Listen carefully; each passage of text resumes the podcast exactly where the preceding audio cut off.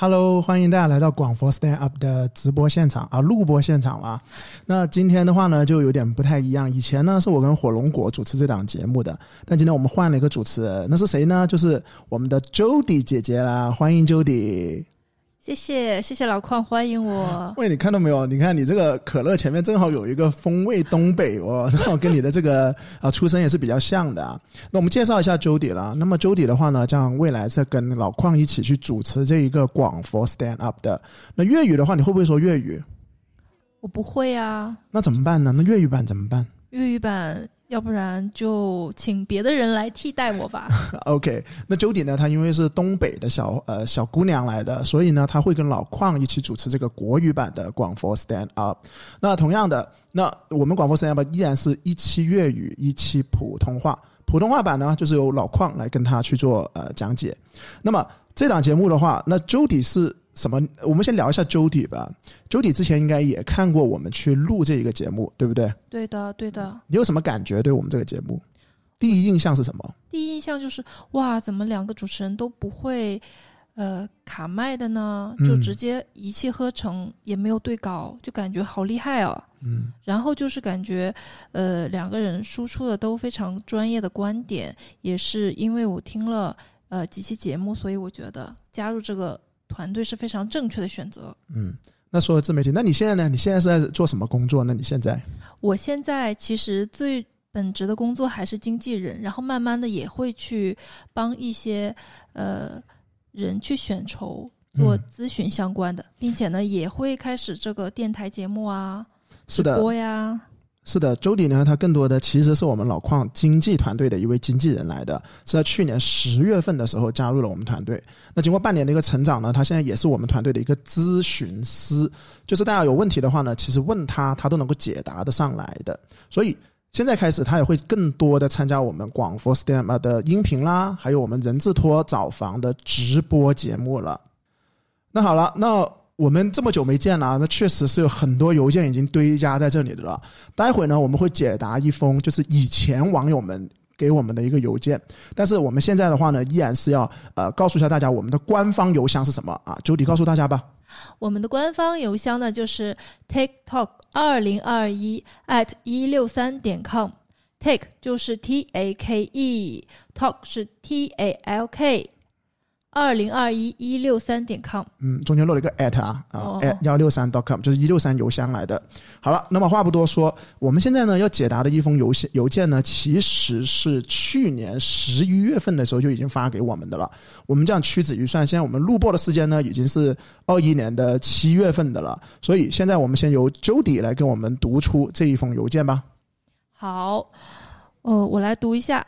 是两位老师，你们好，已经关注你们一段时间了。老矿的公众号我也会每篇都看，有的时候还会有感而发的留言，哈哈，所以也算是两位老师的老粉丝了。很感谢二位对广州楼市的全面讲、全面详细的分析，给各位在广佛楼盘中比较迷茫的、需要指引的小伙伴点明了方向。今天呢，我也会说说我目前的状况，也希望二位老师能给一些意见。然后我们这个呃粉丝呢是一个九零后，三十岁的已婚男性，然后从小就是在东山口读书，所以跟老邝呢其实是在一个地方长大的。现在呢也在广州工作，不过呢他的老婆是在番禺，于是他们把房子买在了金山谷那边。现在呢，他们名下有一套一九年买入的金山谷上层的一百一十方的三房单位，目前还在还贷。嗯，想要置换的呢是父母在荔湾的学位房，老破小的学位房。所以呢，他给出了三个意见。第一呢是问是否现在要置换学位房。然后置换的地点呢，他自己会有自己的选择。第一呢，就是在嗯番禺的万博板块；然后第二呢，就是大大坦沙板块的博悦湾；第三呢，就是呃是不是要加五十万到七十万换到黄埔罗岗这样的地方，嗯。就是这样。，OK，我我想问一下，这个小伙伴他是男的还是女的？我怎么感觉他好像是个男，呃，他好像是个女的呢？他是男生，哦，他刚刚说的是老婆，对不对对对对，？OK，那他现在呢住的是金山谷上城呢。对于金山谷上城呢，其实我个人也是非常喜欢的一个呃楼盘来的，因为他所处的板块在金山谷，就是招商地产在呃二零一五年上城是二零一五年开发的，一七年才收楼，其实也是非常新的一个楼盘来的。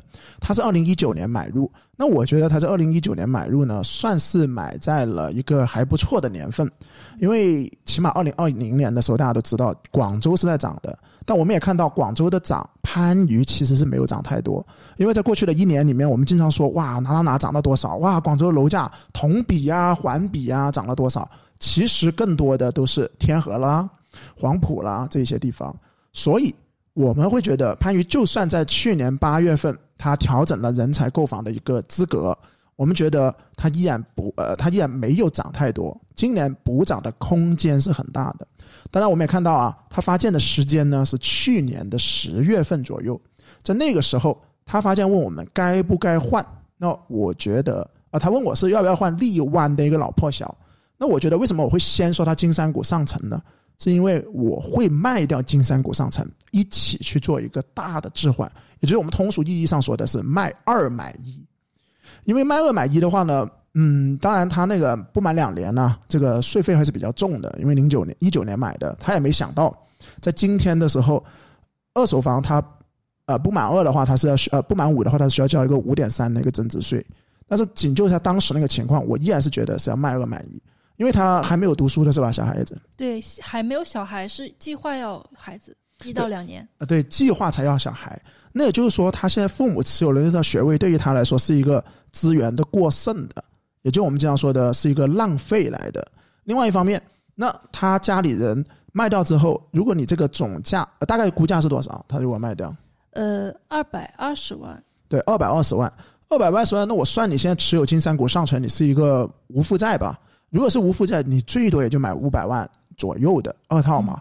那如果嗯你用你父母的那个名额去买，那可能就是五百啊、五百二啊，左左右右。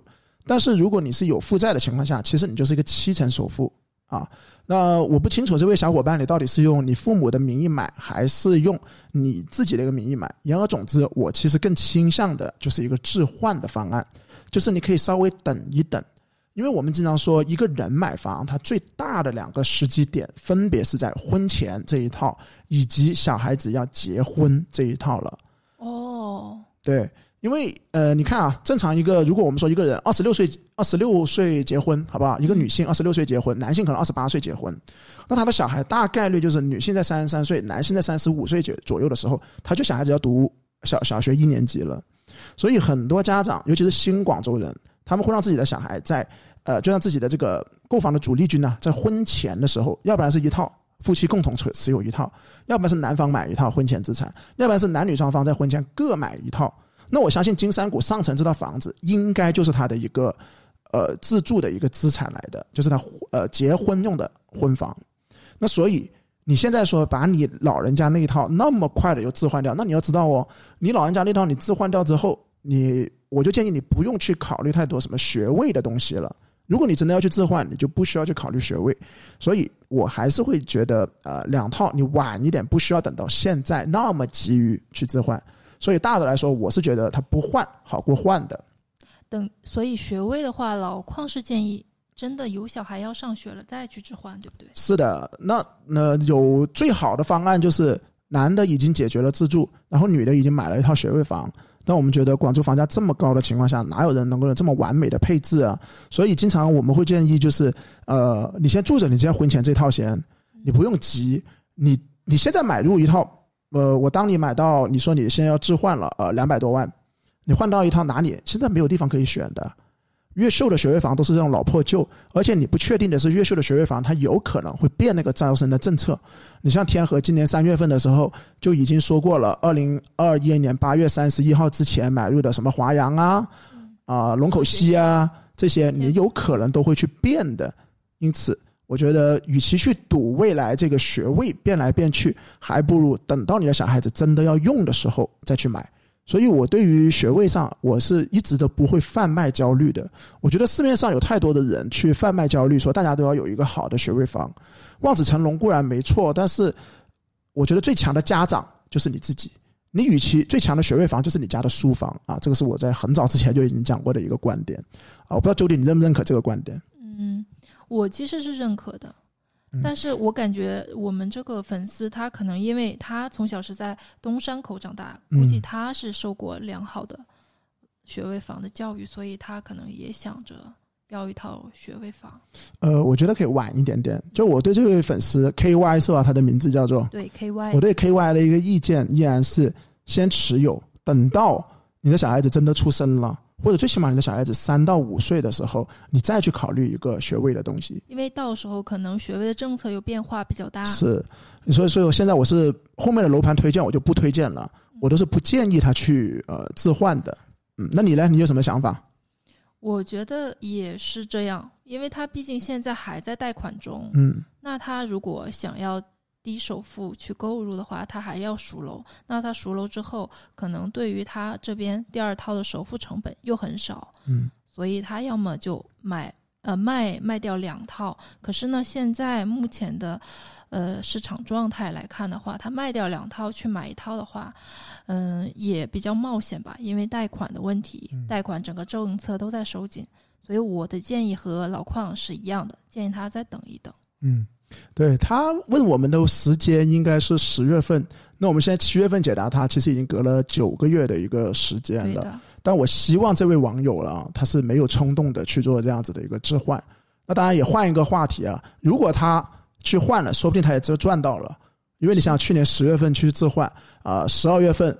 去年十月份还是 OK 的，广州的房价依然是在一个呃普涨的行情里面，利率也还好。对，然后十二月份能够换得到了，所以那个时候如果他贸贸然的换了也就换了。但如果放到今天二零二一年的七月份，我记得啊，我记得就请大家一定要注意，就是要谨慎、谨慎再谨慎，因为你牵一发而动全身，尤其现在的贷款啊，就得说一下现在的贷款现在是处于一个什么样子的状态？二手市场。现在是基本上今年的额度都四大行都快用完了，然后我们知道中行这边只放款放到了，呃，今年一月份过户的的的买家那边，就一月份的买家都还没放完，对，才放到那个时候，所以就不太建议大家现在去再进行贸然买房。OK。好，那这个邮箱的话呢，那这份邮件呢，我们就解答的差不多了。如果大家有疑问的话呢，欢迎发邮件到 TikTok 二零二幺 at 幺六三点 com，Take T A K E Talk T A L K 二零二幺 at 幺六三点 com。我们呢，目前来说呢，我们依然会先把过去的邮件给解答完，解答完之后，我们就会解答新的邮件。过去的邮件呢，就是指我们广佛 stand up 传流的那个幺幺幺六三点 com 的那个邮箱的。OK，那进入我们第二个话题吧。那 Judy 这边，我们第二个话题是什么？我们第二个话题是二零二一年印象深刻的三个楼盘。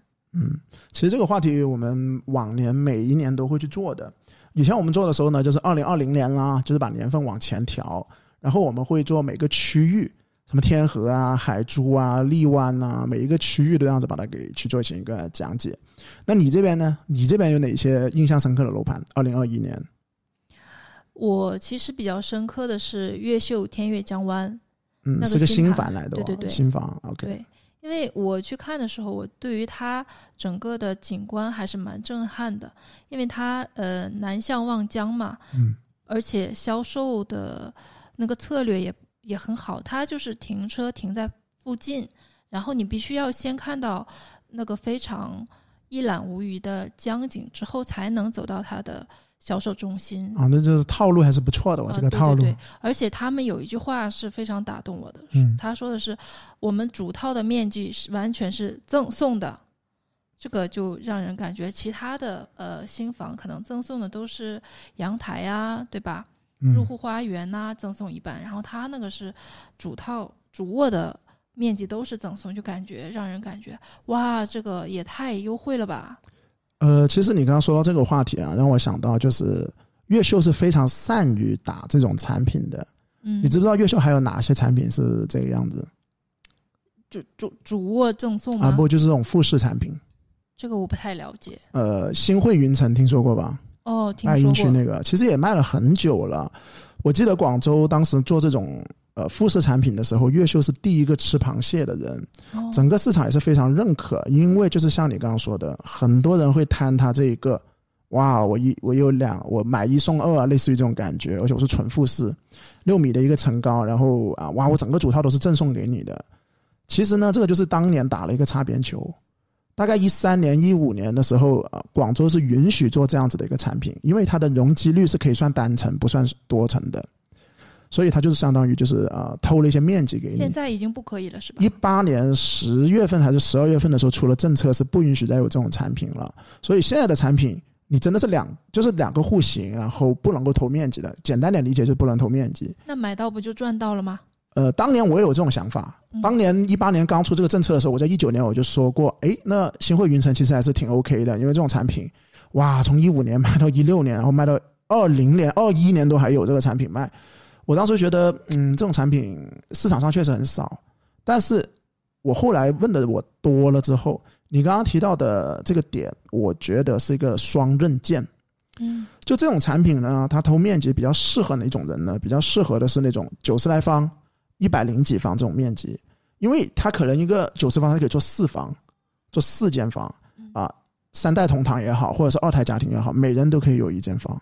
但是如果你是一个豪宅，或者我们说你想要一个享受的，哇，大佬，我回到家我还要爬楼梯，我之所以买电梯楼就是为了不爬楼梯。嗯你现在还要求我回到家还要爬楼梯，那你就算你送给我多一点点的面积，呃，反正我这么说，上千一千五百万以上的客户，很少人会选择这种产品，真的是很少人会选择这种产品。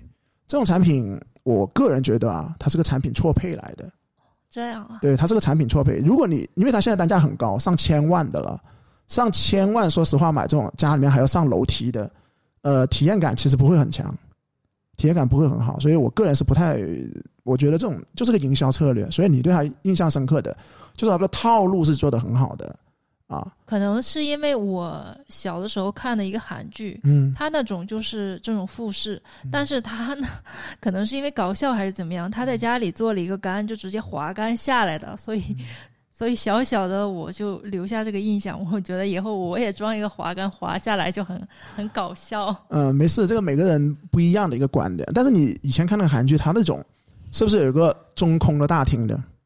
对呀、对，那才是真正的豪宅。就是我，我，我，我觉我觉得啊，你要复式也好，你要别墅也好，你最起码你那个厅你要很高的一个挑空啊，哦，你要有挑空，你才那个压迫感不会那么强啊，这个才是一个标准豪宅。或者你现在看那种二零二二零一零年之前的那种豪宅，呃，比如说呃，比如说我们滨滨江东这边啊，滨江东这边。呃，什么金海岸、金海湾呐、或者是珠江帝景啊，珠江帝景也有顶层复式的。你去看那种复式，你就知道它的才是豪宅感，就是它的那个厅一定是挑空的，是那种六米的厅在那个地方，我能够垂直垂一个大大的一个射灯啊，或者是大大的一个灯那样垂下来，而不是像天悦江湾这种两层完全的这样子把它给隔绝起来。它原来设计的时候就是已经设计成是有这样子的一个吊吊顶的一个灯下来，但是它为了多送一间房，或者我们这样说的多送偷一个面积，偷了一个主套，嗯，所以它就是这样子宣传。因此，我觉得如果你是买刚需或者叫刚改，我觉得买这个是 OK。但你但凡要上到豪宅，尽量避开这种产品啊。OK，下一个呢？第二个你觉得哪个比较印象深刻呃，我觉得是广悦尊府啊，啊？OK，珠江哇！我刚刚看小赵还发了一个在广悦尊府吃饭的微博哦。哦，那我们赵总还是品质生活品质还是不错的。嗯，为什么呢？诸城神探人家就在那边，哦、你是说我是吧？对啊，我。我说你啊，啊，因为我的话，我呃也是因为老矿的一个客户，所以才第一次去到了广悦尊府那边，嗯。而且有幸的正好去的是楼王单位，所以正面去北向望花园，俯瞰整个花园，那个花园实在是太太漂亮了。嗯而且我也第一次看到了一百九十九方才做了三房，这个奢侈的，呃，奢侈的叫什么？用选选奢侈的使用吧，啊使用方式吧，就让我觉得，啊、这这边还真的是有一种豪宅感。嗯，一百九十九方做三房两个卫生间。嗯，对的，对我跟你讲，其实真正要上到豪宅的话呢，首先一个很大的点就是你要满足呃业主的一种心态，就是我要有可以浪费的空间。举个例子，你刚刚提到一九九做三个房，那我觉得他的厅我就可以去到一个八十方，啊，去到个八十方。当然我们不算那个什么东呃得房率类的东西先啊，就我给到他八十方的一个厅，那我还剩下多少？我还剩下大概一百二一。百，对那一百二的话，我分到三个房，每一个房都起码有啊，那我主人房肯定大一点了，就五六十方一个套房。经常我们说这种叫套房，就是你进到去既有不要说什么两个卫生间这种这么呃很基本的要求，可能你会有一个刚刚进去你有自己的呃叫做衣柜啦，然后你还有自己的可以弹钢琴的地方啦。如果是小孩子的话，他男孩子就是可以玩玩具的玩具屋，女孩子的话就是可以弹钢琴，而且你可以互相不干扰。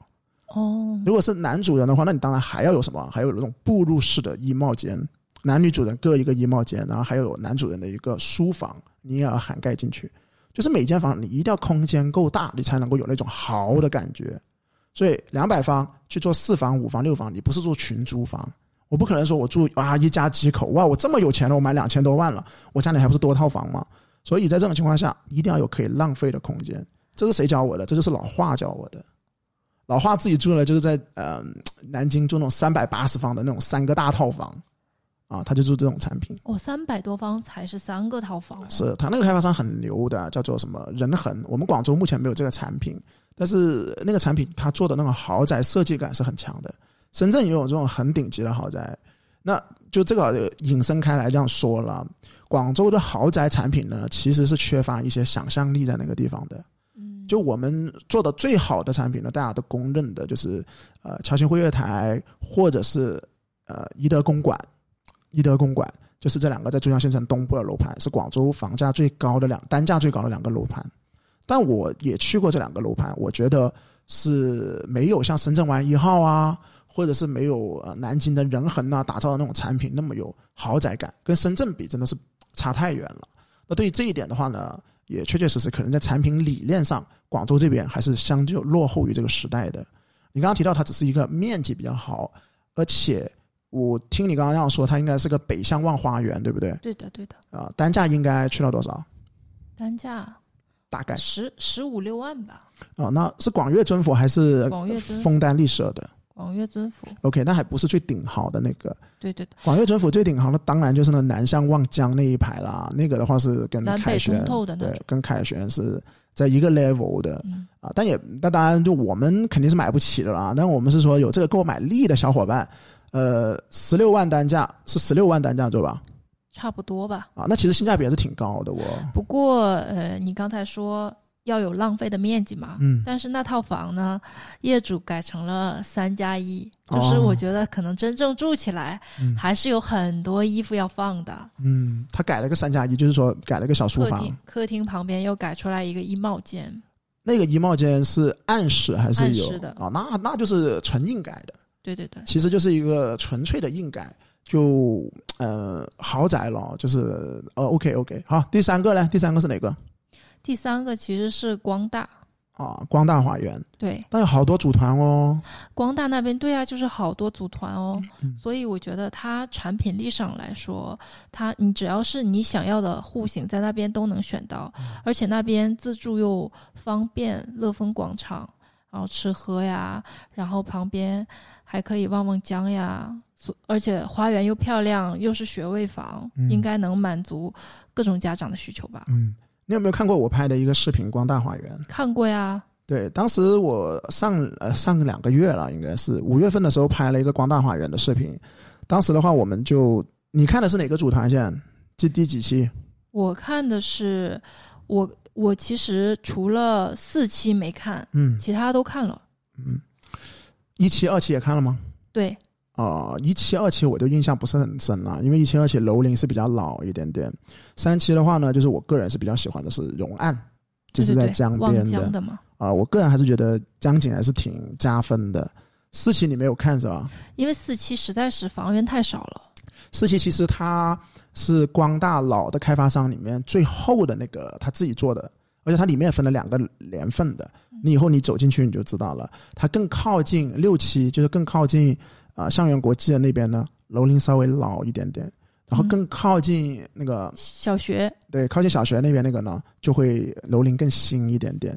走在里面，其实我经常形容它是低配版的锦荣湾，因为锦荣湾大家都知道，就是光大目前单价最贵的就是五期豪宅的那个组团，对，就比较好的。我当时我还犯了一个错误，我说啊，锦荣湾应该不叫豪宅组团，没有什么太多大面积的呃户型，但实际上它它有最大户型是去到一百七十多的，嗯。啊，也有那种豪宅的户型的，可能只是呃花园上面它是最新的，而且也有游泳池啦，绿化也好啦，所以单价高是有它的一个原因的，嗯，所以你最欣赏的就是这三个，就印象最深刻，印象最深刻。对的，OK，我这边的话呢，印象最深刻的话呢，呃，其实二零二一年我自己这边彩盘的时间不是说特别多，因为忙于团队的建设呀，就不像以前那样子经常能够出去彩盘了。但彩盘我印象深刻的依然有的，三月份的时候我依然带了很多客户去彩盘。第一个的话应该是塞拉维，元春的塞拉维。塞拉维有什么好值得印象深？嗯，我以前对他的，我以前对他的打分是只给到六点五分。嗯就是在整整个广州的一个角度上来说是六点五分的。那我事后复盘了一下，我发现他我给他给低了，就我给他给低了。我带了一些固有的印象，因为塞拉维有一栋有一有有几个产品呢，它是在那个家乐福上面的，你有没印象？哦我知道，啊，以前我没有做自媒体之前，我有个同学是住在塞拉维，就是家乐福上面那几个。我有一次就去他们家，嗯，哇，我当时住锦城嘛，那我们家还是有点可以，呃，价格鄙视链那样子来，就说啊，你这个元村，这不山卡拉的地方？我当年读大学的时候，啊，确实也是个山卡拉，是个村来的。然后我去了他们家，他就说我住塞拉维，当时还叫天一庄，嗯啊，叫天一庄。我就说哇，什么地方？元村，OK，我就坐坐二四三还是坐哪一路车我忘了。去到那里，下了车之后，原村我就记得有一个家乐福，我就问他喂在哪里呀、都没什么高楼大厦的。他说你有没有看到那个家乐福啊？我说有啊，我就走过去，走过去的时候他说你在这等我，我在那里接你。然后呢，家乐福我就在那里等等等等了他很久。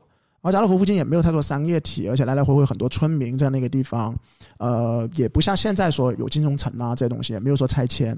那给我的感觉就是哇，天河我居然还有一个像这样子这么多城中村的啊、就是然后呃也没有什么高端商业的一个地方。同时呢，他们家住的就是家乐福上面那里。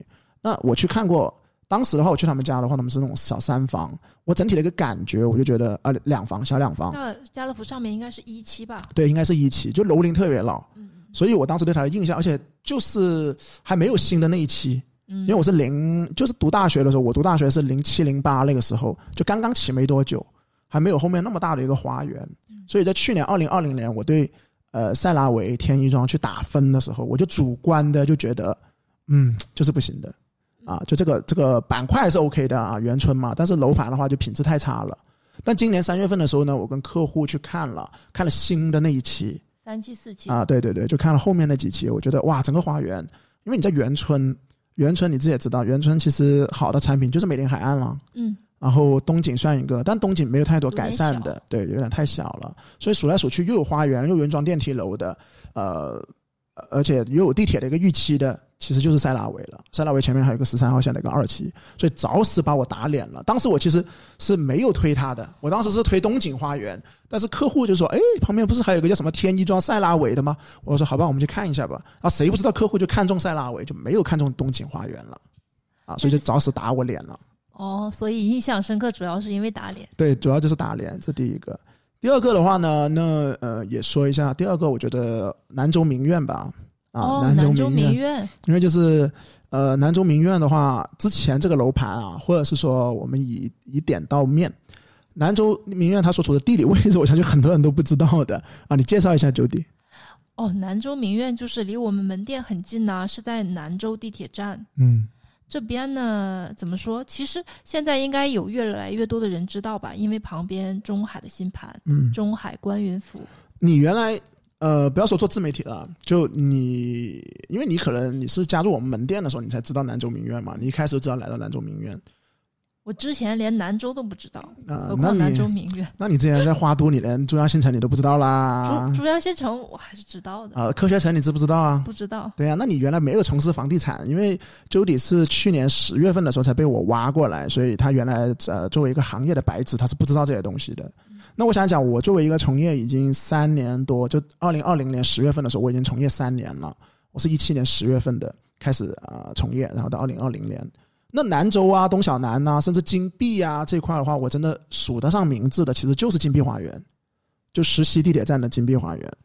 以前我都不看好这边的，以前什么海珠创新湾是没有这个概念的。大家对于海珠区呢，就只是讲什么呢？广址新城，就是啊、越秀啊呃新会海珠湾啦，呃雅呃海珠小雅啦，雅居乐那那几个楼盘，还有金融街啊、金融街，包括时代大家，就是啊、时代地产拉的那个帝王，大家当时对于这一个板块只是叫广纸新城，因为以前广州造纸厂就在这个地方的，所以我说这个话题这个原因，就是因为我对南州，我对东小南是完全没有印象的。有一次，Lily 啊，就我们门店另外一个经纪人 Lily，她帮我们去做楼盘打分的时候，海珠的代言人丽丽，对她，她就帮我写了什么，我记得很清楚，什么小港湾啦、英豪花园啦、锦丽居啦，就这三个楼盘。然后我心想，哇塞，这三个楼盘有什么价值好写啊？我我就很生气，我就说，喂，我们有我们黄埔都还没说完，我们番禺还有一些什么万博没说完，就算是金西南、呃白云新城我们都还没说完，你居然跟我说一个什么锦丽居？你知不知道我们每星期发文出去，大把人求着我们发广告的，我们就居然给这些楼盘去呃着墨去写，我就当时就觉得啊、非常的不划算，因为那个时候呃整个板块来说我们是看不上的。我我经常对这个楼楼板块我都给它定位就是看呃买不上天河，买不了海珠，已经啊不说错，买不了天河，然后被黄埔房价抛弃的这帮呃本地人也好，或者是呃刚需也好，他们只好把自己的脚放到海珠这边。那其实呃给到我的一个验证也确实是这样子，因为天河和黄埔在去年这么疯狂的一个情况下，短时间暴涨百分之五六十，很多人真的够不着的。你现在看到你呃你现在看到什么万科金色乐府？六万三的一个单价，一九年的时候我找 Felix 去买的时候，真的就是三万四到三万七，随便挑，三万八随便挑。那因此，呃你看到现在的那什么，呃，锦丽居现在大概多少钱？锦丽居嗯，大概五万，要不要？差不多啊，差不多五万。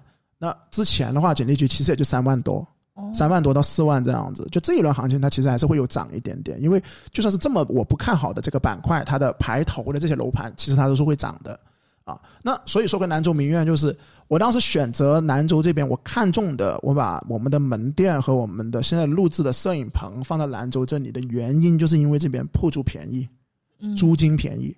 无论是租房子也好，或者是租办公室也好，租门店也好，它的租金都非常便宜。然后阴差阳错的，然后我又进了南州名苑了。那经过二零二一年，我们在南州名苑的发展也是非常的好的。那当时你租这边的时候，知道中海观云府会建在那吗？啊，这个是真的不知道，我还被他忽悠了，我还被忽悠了。当时我选择南州名苑，就是原因就是因为前面有一大块空地可以去停车。哦，我当时觉得哇，赚翻了！我在一个不提楼的小区，啊，不，就是类似于一个啊老破旧的小区里面，能够找到这么充足停车位的一个店铺，我觉得哇，真的赚翻了。然后我交完我交完押金的第二天就跟我说，那你要拍地了。然后就打地基了。对啊，那我就真的是太伤心了对对对，因为我跟房价没有太多关系的嘛，我又不是业主，我就是一个啊、门店的一个呃股东。那我当时就觉得呃对我来说是不太好的啊，当然没关系了，反正呃我们在这地方，我们的企业、我们的团队都在茁壮的成长，那这就 OK 了。所以第二个印象深刻的就是呃南州名苑。但是其实我在南州名苑这，呃一段时间之后，我就发现这边的业主也是卧虎藏龙，啊而且据我就是好多隐形的富豪在这儿，而且我觉得只是就像你说，呃，万科金色乐府可能是当时这批买南州名苑的乐府。呃，买南州名苑的业主买错了地方而已。嗯我据我的观察，和中海花城湾的业主是一一拨人。呃，有一拨人，但是就选择了不同的道路。没有，其实你说说到这个话题，我也想讲啊，中海花城湾它的转手率啊，大家不要看它单价这么高，那你要知道，其实转手率不是说像大家觉得这种金币啊这种这么刚需的楼盘转手率那么高的，转手率就是指每一年有多少套房子啊、换了卖出去了，有新的业主进来了。因为中海花城湾其实很多人买了，是那帮比如说呃，不要说一零年了，就刚刚开盘，也不要说这些，就说可能上一轮行情涨之前，一五一四年之前买入的那些，那他买到就赚到了。但你这个时候你说哇，我卖了中海花城湾十八万，去哪买？他们也找不到标的物的。你说他去哪买？难道他把这么高的总价两千万去买到什么罗岗的一个别墅吗？或者是番禺的一个大 house 吗？这也是不可能的一个事情来的吗。但是他们确实，我知道有一些呃出售的业主，就是因为住着太压抑了，对太小了，所以要换出去。换那他们就是降维打击喽。对对他们就从核心区，然后无论是降到白云、呃黄埔或者是番禺，都能够享受到很好的一个居住的了。所以，嗯，那说回南州名苑，那南州名苑，你刚刚提到的购买力很强，卧虎藏龙，我承认是有。那每个楼盘都有卧虎藏龙的，只不过就是这个比例的话，那当然房价还是会决定一切。那当然这不能够跟中海华城湾比。好，讲回第三个了。第三个其实我来之前我都还没有去想好是哪一个的，因为今天我们这个节目也是临时起意那样子来说的。那我就说一下我观察到的一个呃，或者说我推荐的一个楼盘吧，就是白云区金溪的云山西景。哦，云山我去过西景，对，云山西景，我为什么就觉得它难忘呢？是因为本身金溪在这一轮行情里面，二零二一年的下半年，我们觉得白云的补涨还是比较明显的。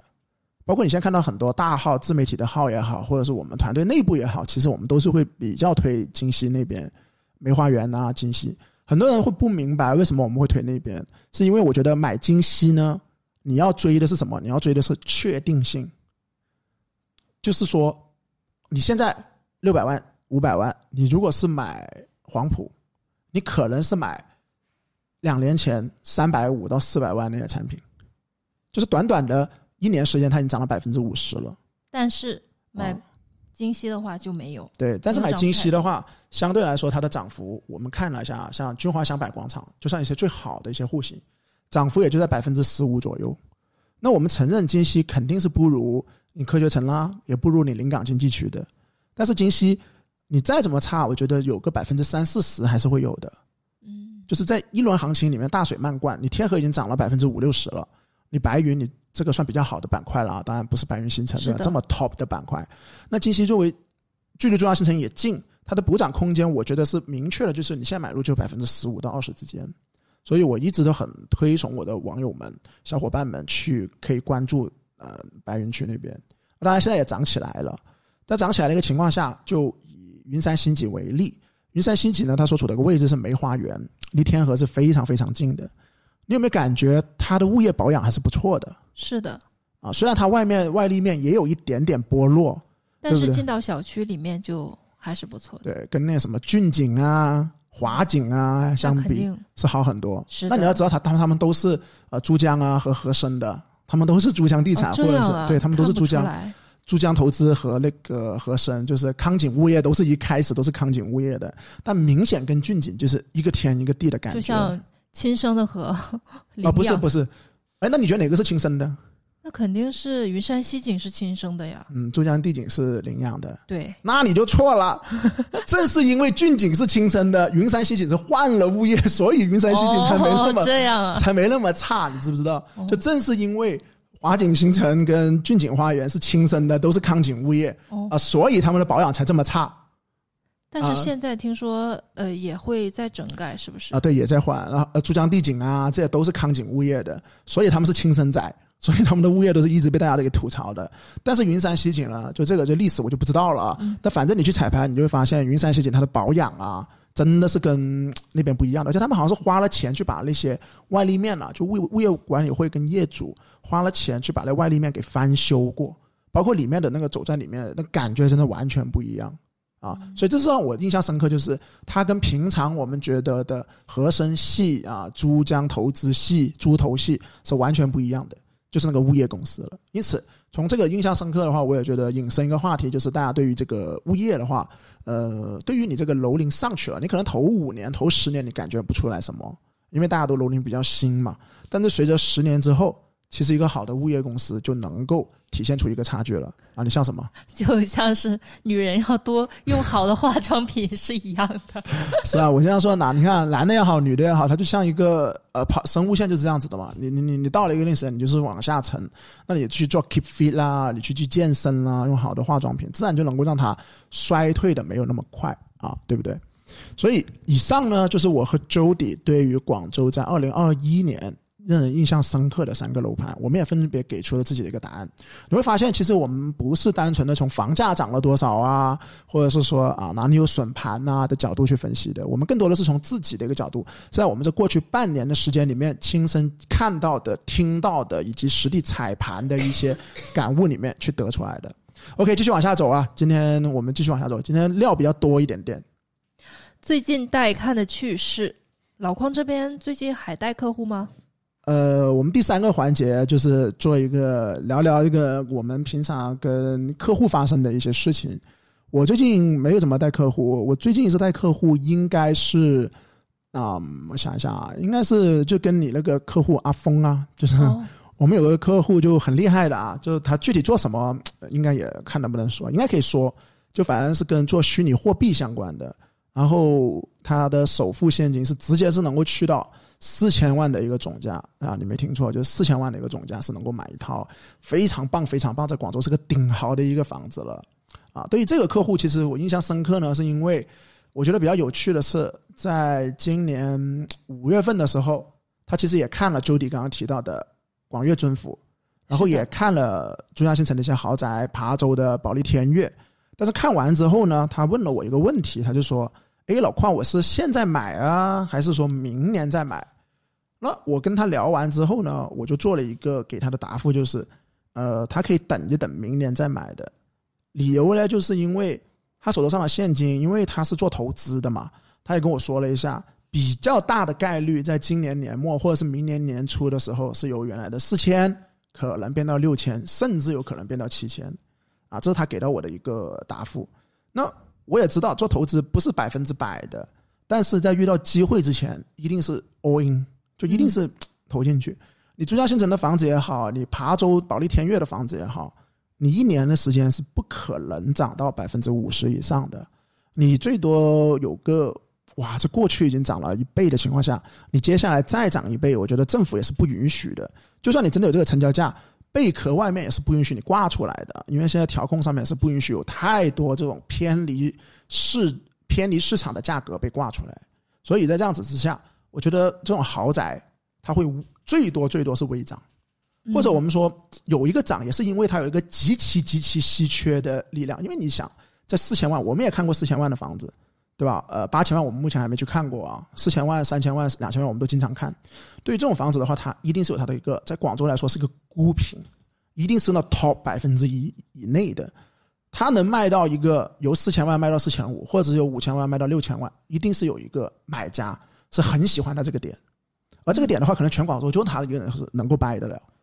举个例子，呃，我之前看的那个呃凯旋新呃不对不是不是凯旋，侨兴汇悦台，我跟我另外一个客户去看过侨兴汇悦台，当时也是去年十一月的时候，也是看大概六千万四千万到六千万的一个总价。那我那个客户他就对侨兴汇悦台是完全没有什么归属感或没有认同感的。他觉得哇，你的你的产品力又差，得房率又不高，呃，你周边又不是说很大的一个花园，你说私密性吧，楼层低的那几个其实私密性全全透明玻璃嘛，也不是说特别好。那你无非买的是什么？就是一个身份的象征。他不是住的，他自己住的话，因为他生意是在海珠区这边是经营淘宝的大卖家，那他一定不会住那边。公司在海珠区，工厂和。整个电商的公司在海珠区，他就说过我不会搬到那边。那我要买的话，是因为我的生意每年赚个几千万，我没有，我要找个渠道去装我的资产。所以他就说老邝你就帮我去挑，我就说那你这个价位肯定就挑凯旋新世界，啊不对，呃呃侨兴汇悦台。但他看完之后他就觉得接受不了，他就觉得跟他的认知是有一定的差别。哇，你二十万的一个单价给我买六十百分之七十的一个得房率啊，你你给我买一个，而且是低楼层。还是个低楼层，我当时看到那个业主是在六楼的，他在外面还架了一个黑色的那种网，为了什么？我问他，防丢垃圾。哦哦，你别以为有人丢垃圾哦。那那怎么怎么顶豪也做这种事呢啊，？是啊，我我哎，对我就我所以我就觉得有一点点，当然他可能不是故意的，他可能是一些比如说一些东西飘下来啊，或者什么样子，反正他就装了一个黑黑色的一个像啊、网状的一个东西在阳台那边装了啊，因此你就算是再大的一个顶豪，我觉得他都有自己的一个卖点，那有人会喜欢，有人就为了他这个身份的象征而去买啊，而我我的客户就说回跟你那个四千万那个。哎我还想问，嗯那你那个客户最后买了吗？买了呃，他没买，他后来把那个一个六千万的资金可能打散成四五套那样子。哦，这样对他把它打散成四五套，因为打散成四五套的话呢，一来贷款的呃成本会低一点，是不是 Terry 那个客户啊？啊对，没错，哦，他就把它打散成四五套，就决定把两千到三千万的一个现金作为首付，然后手头上有几个兄弟姐妹用三成首付，因为你每一套，你想你一个六千万三成首付不可能给你贷七成的嘛，不可能给你贷六七四十二四千二百万的嘛。但如果我把它打散成四五套，那每套可能就一千万左右。在一千万左右的话，那你三成首付七成贷款，贷个七百万，流水其实还是还还是更会更更更高一点啊。所以他们最后的一个决策就是，呃，是这样去做的了。因此，你看我分享的是两个这种呃高净值人群去买房的一个故事。那每个人都有自己的一个初衷。